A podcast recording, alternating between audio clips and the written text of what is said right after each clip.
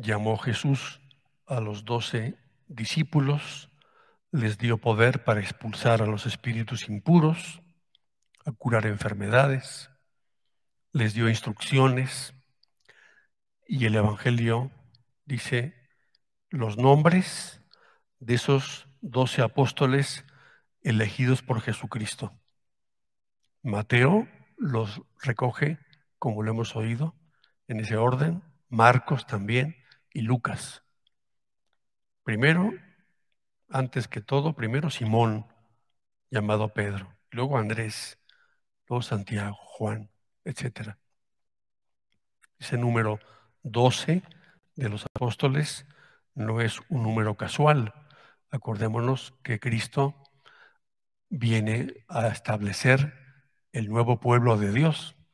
Y así como el Antiguo Testamento tenía doce tribus, y cada una de esas tribus tenía un territorio en Israel, esos doce grupos de familias que tenían el nombre de cada uno de los hijos de Jacob, pues es el inicio del pueblo de Israel.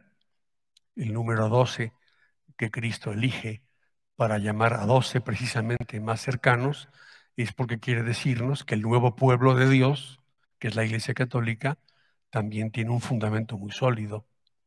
Esas doce tribus, esos doce hombres. Se cuenta que en el siglo XIX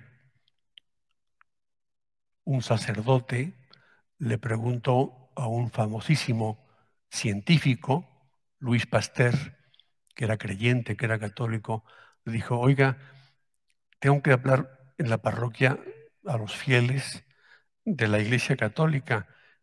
¿Qué les puedo decir para, para explicarles que la Iglesia Católica tiene un origen divino? ¿Cómo explicar el origen divino de la Iglesia? Y aquel gran sabio, que era un gran sabio y un hombre muy bueno, católico, le dijo, ponles este ejemplo. Tú diles, escoge tú a 10 personas o a 12 personas, tú, sacerdote, durante dos años o tres años, explícales todo lo que sabes, enséñales todo lo que sabes. Y luego, ya que sepan todo lo que tú sabes, mándalos a cada uno a un lugar distante de la tierra. A uno los mandas a Londres, a otro a Nueva York, a otro a Sudamérica, a otro a China, a otro a Rusia, a otro al Polo Norte, si quieres, o al Caribe. A cada uno los mandas a un lugar distinto para que transmitan todo lo que saben. Yo te aseguro que si tú o alguien va a los 10 años o 20 años de eso, no habría rastro humano de esas 12 personas. Casi nadie los conocería. Y su doctrina seguramente tampoco se habría transmitido. Es que nos parece fácil decir, ¿no? Sí, pues Jesús escoge a doce y los manda a predicar. Bueno, pero es que hoy, después de más de dos mil años, hoy estamos oyendo sus nombres, que están aquí escritos. Hoy estamos predicando el evangelio que ellos predicaron. Eso no tiene explicación humana.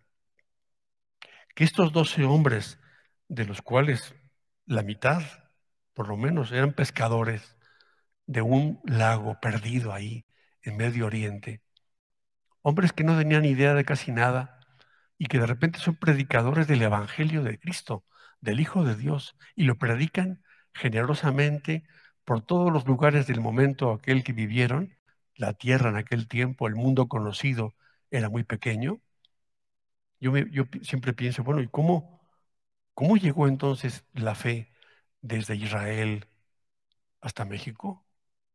Pues claro, esos convertidos de Europa, luego en España, y luego vinieron a México, y luego esos españoles que vinieron a México transmitieron la fe a unas personas y luego a otras, y, resulta que yo soy creyente porque se ha transmitido el Evangelio de generación en generación, el mismo Evangelio que los apóstoles predicaron. Eso no tiene explicación humana. Eso habla del origen divino de la iglesia tú y yo estamos cimentados en la iglesia que tiene humanamente el fundamento de unos hombres santos que predicaron el Evangelio. Y lo predicaron tan bien que los que lo recibieron, lo recibieron bien y lo transmitieron mejor todavía. Y de generación en generación, ese mensaje, esa vida cristiana sigue siendo la misma y ese es el fundamento humano de la iglesia. Pero no se entendería esto sino porque Dios ha fundado su iglesia sobre todo en Cristo. Es Cristo el que le da esa fuerza a las palabras que transmite.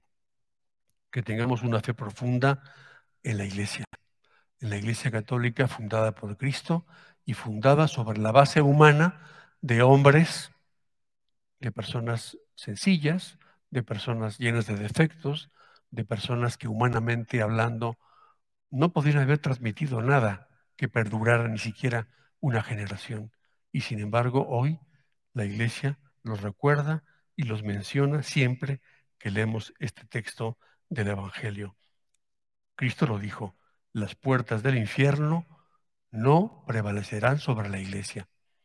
Aunque la Iglesia haya sufrido y sigue sufriendo y sufrirá persecuciones, incomprensiones, y haya personas que quieran acabar con ella, no perdamos nunca de vista que la iglesia es de Cristo.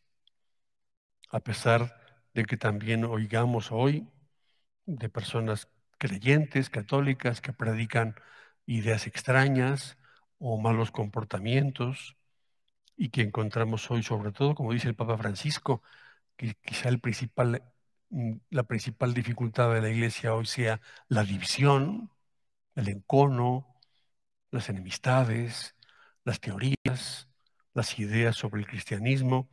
No perdamos nunca de vista que la iglesia es de Cristo, fundada sobre los apóstoles, sostenida por el Señor y gobernada por el Espíritu Santo. Que en todo momento, siempre, hoy, en la iglesia y en el mundo, tengamos y le pidamos al Señor que nos conceda una actitud optimista, con esperanza, la iglesia compuesta por mujeres y hombres débiles es la iglesia, pueblo de Dios, fundada por Cristo, sostenida en el fundamento sólido de la fe apostólica. Hace poco que el Papa Francisco canonizó a ese gran teólogo cardenal inglés, John Henry Newman, estuve leyendo sobre él algunas cosas y me encontré unas palabras que me gustaron mucho, hablando de las dificultades que la Iglesia Católica ha tenido siempre a lo largo de la historia. Y decía San John Henry Newman, la Iglesia Católica siempre parece que se está muriendo, pero triunfa siempre frente a todos los cálculos humanos. La suya es una historia de caídas aterradoras y de recuperaciones extrañas y victoriosas. Y en fin, la regla de la providencia de Dios es que la iglesia triunfa siempre a través del fracaso. Por tanto, dificultades las ha habido siempre, peores que ahora, cosas tremendas, y sin embargo, como se dice, la barca de Pedro nunca se hunde, porque en la barca de Pedro está Cristo que no perdamos de vista esto, que encomendemos mucho al Papa Francisco, que lo apoyemos con nuestra oración y tengamos siempre esta gran confianza en el origen divino de la Iglesia y también en el sólido fundamento apostólico de la Iglesia Católica.